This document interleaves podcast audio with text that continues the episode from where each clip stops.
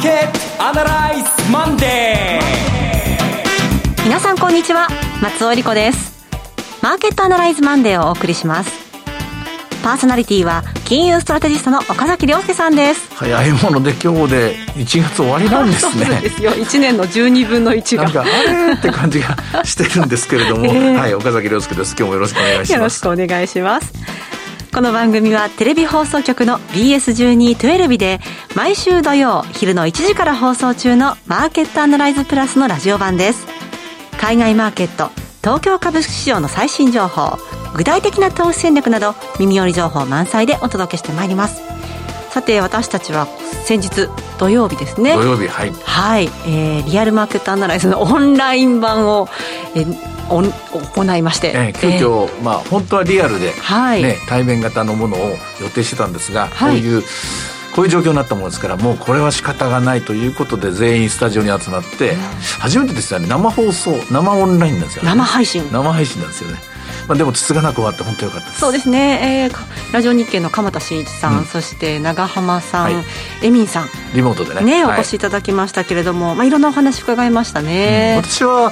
えー、っと収穫多かったですね。ほう、うん、あの今日もまあその一部をまたお話していこうと思うんですけども、はい。えー、っと長い道のりになると思いますけれどもああ大体こういうプロセスになるのかなこうなるといいのかいい方向になるかもしれないなというえー、ステップ12ステップ323っていうぐらいのは見えてきた気がします。はいそのあたりぜひ教えてください、えー、今日はですね番組後半には福眼経済塾のエミン・ユルマズさんにご登場いただきます。それでは番組を進めていきましょう。この番組は株365の豊かトラスティ証券の提供でお送りします。今週のストラテジーこのコーナーでは今週の展望についてお話しいただきます。はい。先週までが大変混乱の中で、マーケットが急落しましたので、整理しておく必要があると思います。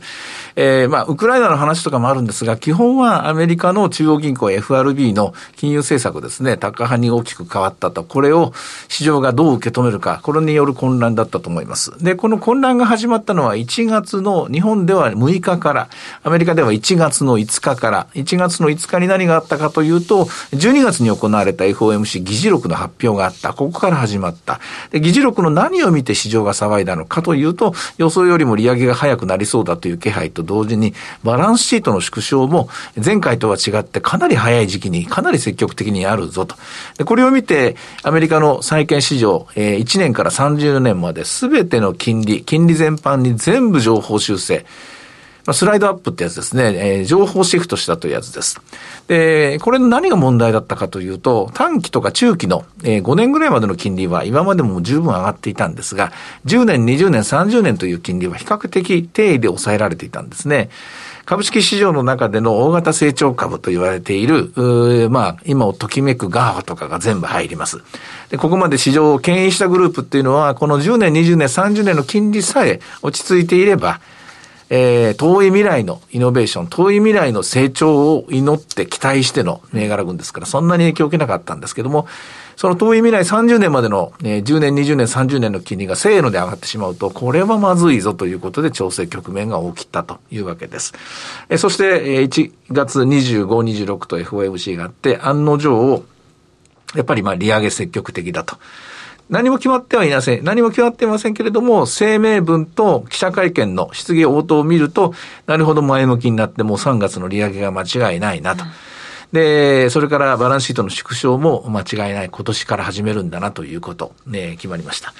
さて、ここでですね、やっぱいくつか収穫があったと思います。はい。えー、何が収穫かというと、まず3月が利上げのスタートだということ、これが分かったということが一つ目。はい。二つ目に、え質疑応答のところでバランスシートの縮小はいつからというと、年王とおっしゃいましたと。はい。年王ですから、まあ6月、えー、5、6、7のどっかなんだろうなと、こういうわけです。少しまだ時間があります。うん、時間がありますから、慌てて、えー、全部売りましょうっていう必要はないと思います。売らなきゃいけないもの、売らなくてもいいものっていうものを、えー、市場関係者、えー、市場参加者みんな今考えてるとこなんですね。えー、先週、26日に発表が FOMC が終わって、そして、えー、26、27、28日と3日間、マーケットは一生懸命これを織り込もうとしたんですね。で、この間の動きを、えー、冷静に調べ直すと、はいえっとね、FOMC の前、FOMC が始まってたんですけども、えっと、さっきの声明文も記者会見も失業ともない時で言うと25日なんですよね。25から28の変化で言うと、ナスダック、ダウ、SP500、大型成長株はちょっとプラスになりました。うんで、これを経営したのはアップルです。アップルが金曜日の決算で8%ぐらい上がったのかな。すごい頑張ってくれて。えー、これはうまく7%ぐらい上がったんですかね。えー、これがまあ一つの成功例ですね。逆に日経平均株価はですね、えー、アップルの決算まで見てませんから、えー、若干マイナスです。アメリカの中小型株はアップルの決算見たんですが若干のマイナスです。アメリカの大型割安株も若干のマイナスです。こんな感じなんですね。えー、ここで何がわかるか、わずか3日間ですけれども、はい、ここで織り込まれたものとして考えなきゃいけないのは、確かに金利は上がることは決まった。で、怖いのは、3月の利上げがひょっとしたら0.5%になるんじゃないのっていう不安もある。でも一応0.25%だろうと。今、えー、債券のスワップ市場の予測では70%ぐらいの確率で0.25、30%ぐらいの確率で0.5あるかもしれないという不安があります。しかしまあ、今慌ててこのことは考えなくていいだろう。これが一つ目。二つ目に、年何回利上げするか。4回になるのか5回になるのかわからない。わかんないんだけれども、そこを今くよくよ考えてもしょうがない。ね、なぜかというと、はい、えー、今週発表される雇用統計とか、それから、えー、次の CPI。これが毎月毎月発表されていくいくいくわけですけども、これが落ち着いてくれば、そんなに年に4回も5回もワクチン打たなくてもいいみたいな。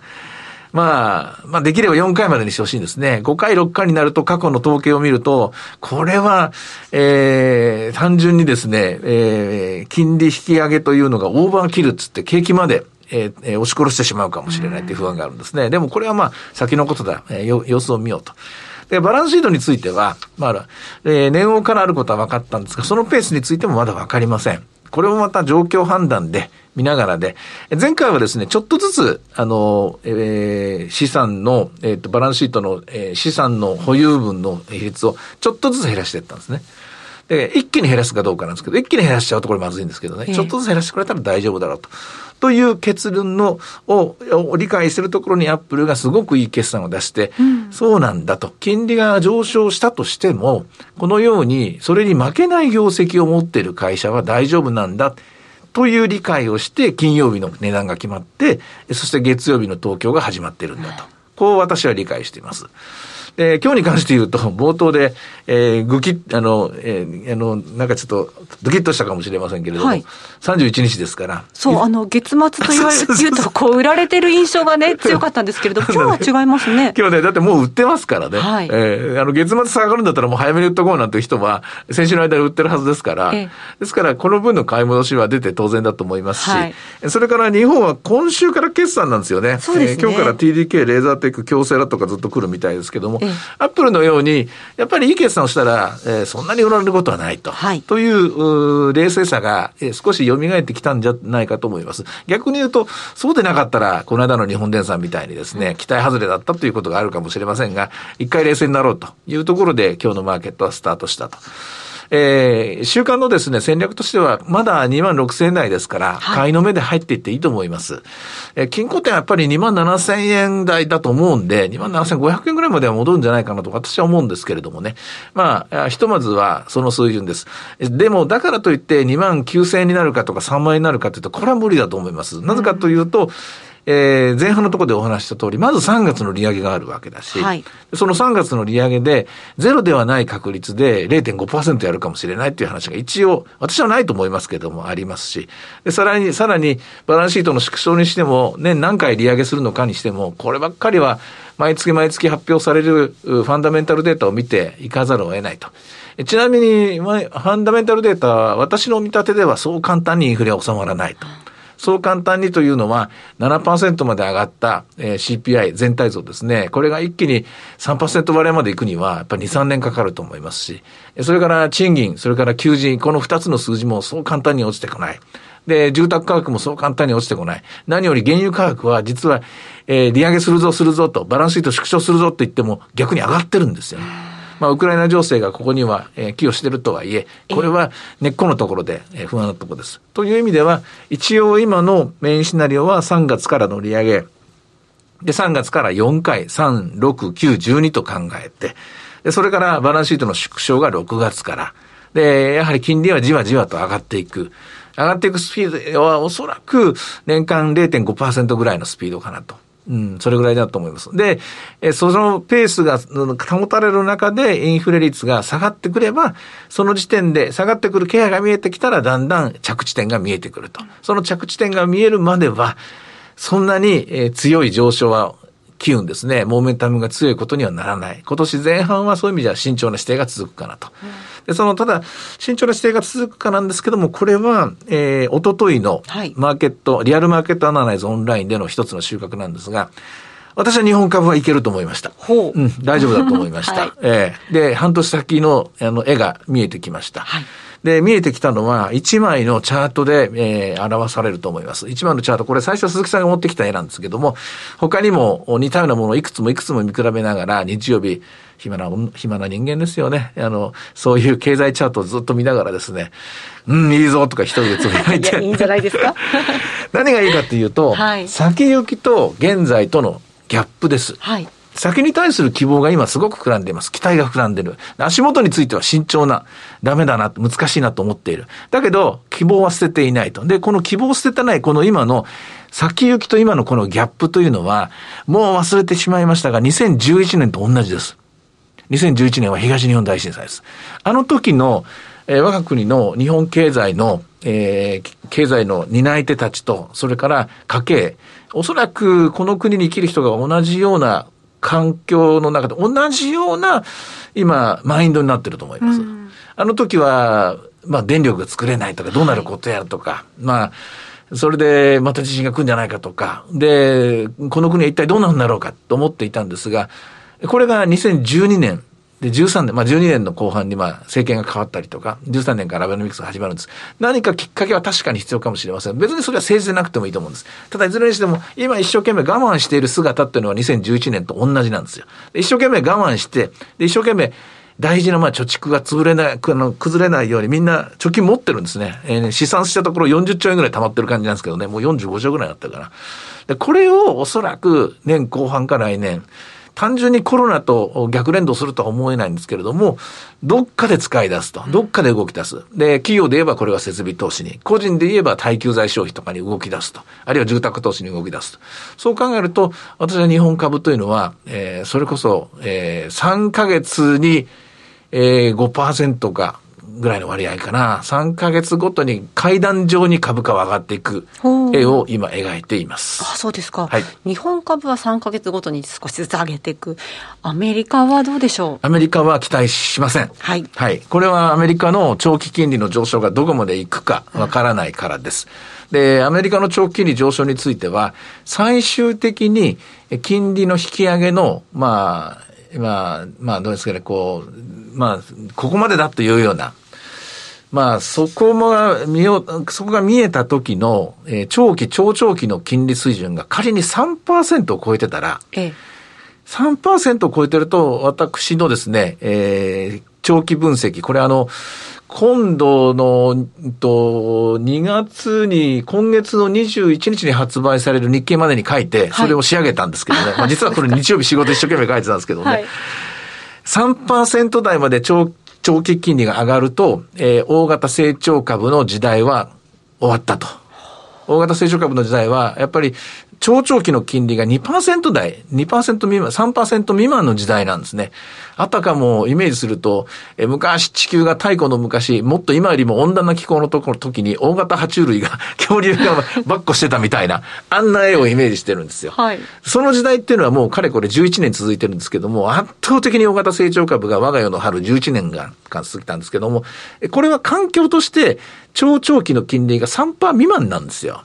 3%未満なんですよ。今回、今2.1ですけども、これが3%を超えてくると、まあ、大型成長株が勝ったり負けたり、うん、割安と成長側が勝ったり負けたり、昔はそういうシーソーゲームだったんですけども、今はもうこの11年間一方的に成長株が勝ったんですけども、その時代は3%を超えると終わると。で逆説的に言うと3%、これが金利のですね、あの、まあ、こう、まあ、上げ止まりというか、こう、終わった、金利上昇が終わった局面で、超長期の金利が3%超えてなくて、やっぱり2.5ぐらいでした。2.7ぐらいでもうインフレは終わりましたっつったら、やっぱりまた大型成長株が、ガーファガーファっつってですね、大喜びしてそこにお金が入ってくると思うんですけども、まあ、この話をするのは、来年の今頃でいいと思います。はい。うん、今はまだそこまで見なくていい。今はそうでなくて、えー、ようやく大体次の、えー、の1点目が見えた。3月までは慎重に。3月の FOMC から順番に階段を上るような、そういう慎重姿勢で、日本株については強気見通しを持っていっていいんじゃないかなというのが、私の今年の1月31日時点での見通しです。わかりました。さあ、では指標の方見ていきましょうか。日経平均株価はちょっと2万7000円には届かなかったですね。え高値も2万6995円というふうになっています。全引きで2万6981円89銭でした。そして株三六五の方はいかがでしょう、えー、株三六は2万7000超えてますよ。寄り付きは2万6805円なんですけども、その後631円まで押すところもあったんですが、現在は2万7000飛んで87円、はい、えー、現在の値段がちょうど今日の高値です。はい。そしてドル円なんですけれども、115円台になってきましたね。115円54銭から55銭です。うん、まあこれはね、上がりもせず下がりもせずが一番いいと思います。はい。116円17円に行くと日本には円安というですね、あの物価上昇圧力がかかってしまいます。逆にこれ円高の方に行くと、これアメリカにはトリプル安のリスクが出てくるということで、今年は申し訳ないけども、あの、為替市場はお願いだからじっとしててというのが、はい、あの、切なる願いですね。そうですか。はい。さて、いろいろ展望していただきました。今週末土曜日には午後1時から放送します。マーケットアナライズプラスもぜひご覧ください。また、Facebook でも随時分析レポートします。以上、今週のストラテジーでした。ではここでお知らせです。株365の豊かトラスティー証券より、マーケットの専門家が出演する動画コンテンツの情報です。豊かトラスティー証券では、投資家の皆様の一助にと、動画コンテンツの充実を図っています。鈴木和之さん、岡崎亮介さんなど、スペシャリストが株式や為替、商品マーケットを解説する動画をタイムリーにお届けしています。鈴木さんや岡崎さんの動画コンテンツご覧になられたい方は、豊かトラスティ証券のウェブサイトから投資情報の豊かマーケットを開き、ひろこのスペシャリストに聞くの動画をクリックしてください。またこちらは YouTube からも検索可能です。充実したラインナップのアーカイブ動画をご覧いただきまして、さらにアンケートにもぜひお答えいただければと思います。さあ、今すぐ、豊かトラスティ証券の YouTube チャンネル、豊か TV を検索。以上、株365の豊かトラスティ証券から動画コンテンツの情報でした。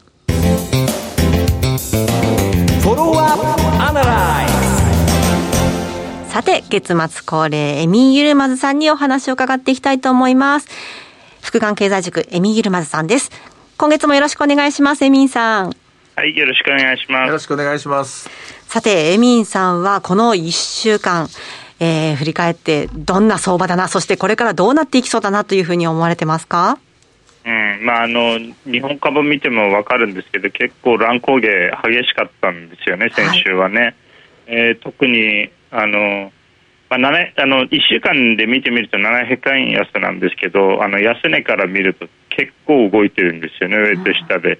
でただ今週は私結構静かになるんじゃないかなと思ってるんですよね。はい、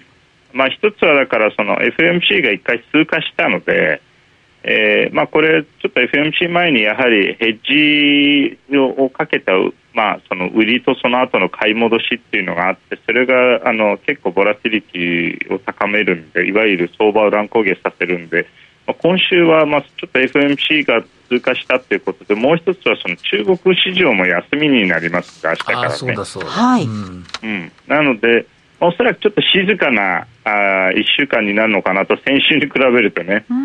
という気はいたします。はい、確かに中国は2月6日まで7連休に今日からね入りますけれども、うん、あのみんなが見てないあまり市場で関心のないところでエミンさんがちょっとこれ気をつけた方がいいよという我々が見てない見落としてるところで何かないですか、フォーカスされてるところは。いや、やっぱりこれ、あれですよ。あの、もし何か起きるとしたら、ウクライナなんですよね。はい、でまあ、この問題に関しても、あの多分中国側からも今、ちょっとロシアには実は圧力かかっているっていうふうにはあの一部のメディアでは報じているのでつまり、まあ、あそのもうすぐオリンピックなので、うん、まあ、中国もやっぱりちょっとこうフォーカスっていうかあのょうどオリンピック前に、まあ、中国の一応同盟国であるロシアが、えーまあ、戦争を起こしてしまうとですね、うん、まあ、それはそれでちょっとあんまり良くないというのはありますので、えー、なので、ちょっとウクライナ情勢は引き続き警戒はしてるけど、ちょっと先週に比べてそちらの方もですね、どうもなんか、あの、動きっていうか、あの、まあ、なんか大きな戦争にならなそうな雰囲気は出てきてるんですよね、うん、ちょっとニュース的にはですね。はい。で、あの、例えばその、あの、ウォール・ストリート・ジャーナルの一番新しいニュースでも、あの、これあのウクライナの大きいあの都市の一つあのハルコフっていうあのこれあの第二次世界大戦でも大きい戦争があったところなんですけど、うん、えー、あの結構そちらの方のまあの産業都市なんですけどね150万人ぐらい人口があって、うん、そちらの方の住民ももうなんかあの本来であれば結構親ロシア派が多かったんですけど、うん、なんかこう最近の動きはどっちかっていうとなんかあのロシアは好きだけどプーチンはあんま好きじゃないみたいな なんかなんかちょっとそういう雰囲気もあるんですよね。つまりロシアの中でもこのタイミングでなんかこうここまでその欧米と対立してさらに経済的にになんか難しい立場に追いやられる必要あるのかと、うん、これはプーチンのあのその人気取りじゃないかって批判が結構高まってきてるみたいで、冷静ですね。そそうなんです意外とね、うん、えー、それその意味では、ちょっとなんか、あの少し2月はあの思ったほどなんかこう荒れないで少し平和な1か月になる可能性が出てきたかなという気はいたします。ああ、これはいい話を聞きました。そうですね、うん、2月は平和と。うん。うんでもまあそれ、それで終わるわけないので、逆に、えっ、と、みんながちょっと見落としてるような、見てないような、心配なポイントっていうのはないですか？あの心配なポイントは、私はこれ、コモディティだと思ってるんですよ、引き続きね。はい、でやっぱりその原油価格がこのタイミングでもまだ88ドルっていうのは結構高いんですよね。そうですね、うん、これ引き続きあのエネルギー、まあ、これ例えばトルコでもあの週末ずっともあの話題になってたんですけど、まあ、政府が今、ちょっとイランからの天然ガスが止まってて、その政府がそのあの産業に電気を出せなくなっていると、その停電が続いているっていうのがあったので、うん、そうすると、これあの、原油価格っていうのはもっと上昇していく可能性って十分あるんですよ、今後。だからエネルギー価格の上昇が多分おそらく私、続いていくと思いますので、うん。そうすると、これはやっぱりちょっとインフレ圧力はそう簡単に弱まらないですよね、うん、それとカザフがそうであるように、こあの国民の混乱もありますよね、これ。そうですよね。ありますね、はい、それは特に食料価格がずっと上がってますんで、うん、それは結構私も問題だと思ってますね。うん、はい。エミさん、今月もありがとうございました。ありがとうございました。またお話聞かせてください。原油価格、引き続き注視して、うん、これはね、気がかりです、私そうですね。はい、はいさてマーケットアナライズマンデーはそろそろお別れの時間ですここまでのお話は岡崎亮介とそして松尾恵理子でお送りしましたそれでは今日はこの辺で失礼いたしますさよならこの番組は株三六五の豊かトラスティ証券の提供でお送りしました。